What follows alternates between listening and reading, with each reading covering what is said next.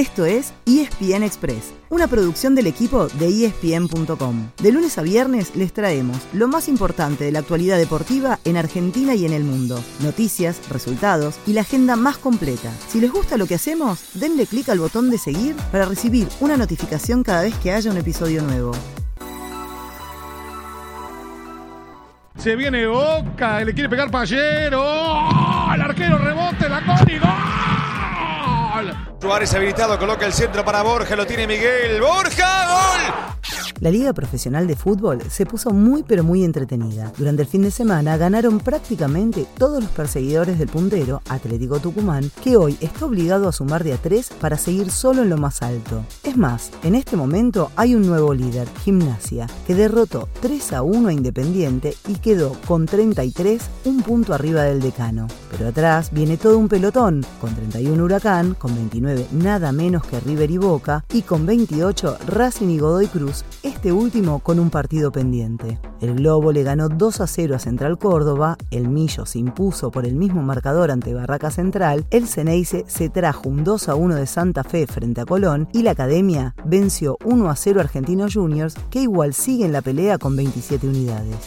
Hoy entonces quedan tres partidos y en todos hay un equipo peleando arriba. A las 7 de la tarde Godoy Cruz recibe Arsenal y Defensa y Justicia a San Lorenzo. Con una victoria el Tomba puede alcanzar a Huracán, así como el Cuervo puede llegar a 27 puntos junto a Argentinos. Y a las 21.30 Atlético Tucumán recibe a Banfield sabiendo que la única manera de volver a mandar en soledad es ganando.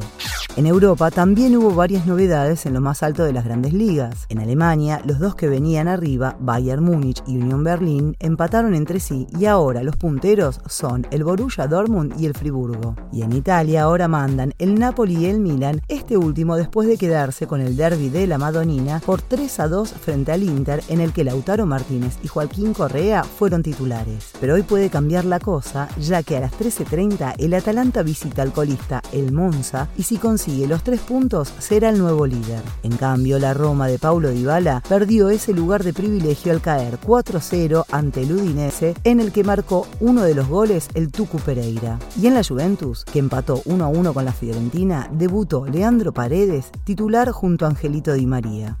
En Francia, el PSG goleó 3 a 0 al Nantes y sigue compartiendo liderazgo con el Marsella. En Inglaterra se terminó el invicto del Arsenal, que sigue solo arriba pese a perder 3 a 1 con el Manchester United, en el que jugó Lisandro Martínez. No pudo acercarse demasiado el Manchester City, que igualó 1 a 1 con el Aston Villa de Dibu Martínez, pero sí aprovecharon el Tottenham y el Brighton. Los Spurs vencieron 2 a 1 al Fulham, mientras que Alexis McAllister marcó un doblete en el 5 a 2 ante el Leicester. Ahora el Arsenal tiene 15 puntos, el City y el Tottenham 14, el Brighton 13 y el United 12. Y en España, el duelo de punteros fue para el Real Madrid 2 a 1 ante el Betis. Detrás de los merengues vienen Barcelona y Villarreal, que goleó 4 a 0 al Elche con una anotación de Gio Lo Celso.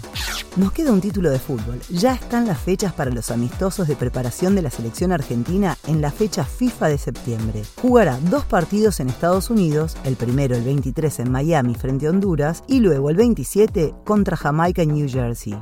Hay otros seleccionados argentinos en acción en estos días. Por ejemplo, los Pumas, que venían de una victoria histórica ante los All Blacks, pero el sábado en la revancha todo fue para los de negro, que se impusieron 53 a 3. Igual el Rugby Championship sigue muy parejo y todo se definirá en las últimas dos fechas, en las que Argentina se medirá con Sudáfrica, primero de local y luego de visitante. También jugó al básquet con Pablo Prigioni como nuevo entrenador y metió dos victorias seguidas en la AmeriCup, una frente a Islas Vírgenes y otra ante Puerto Rico. Vuelve a jugar mañana a la noche frente a República Dominicana y si gana terminará líder en su grupo. Mañana también, pero al mediodía y por ESPN y Star Plus, es el turno del vóley contra Serbia por octavos de final del Mundial. Hablando de eventos que se pueden seguir en nuestras pantallas, nos despedimos recordándoles que hoy arranca la segunda semana, la decisiva, en el US Open. Será después de muchas despedidas en el fin de semana. Ya no quedan argentinos porque el viernes perdió Pedro Cachín y el sábado Diego Schwartzman. También se despidió Serena Williams, poniéndole fin a su carrera a los 40 años y con 23 títulos de Gran Slam. Y ayer cayó el primer favorito, el ruso Daniil Medvedev. Hoy, por octavos de final, se presentan el rey del tenis español y su probable heredero. En la sesión del mediodía juega Rafael Nadal, mientras que a la noche lo hará Carlos Alcaraz.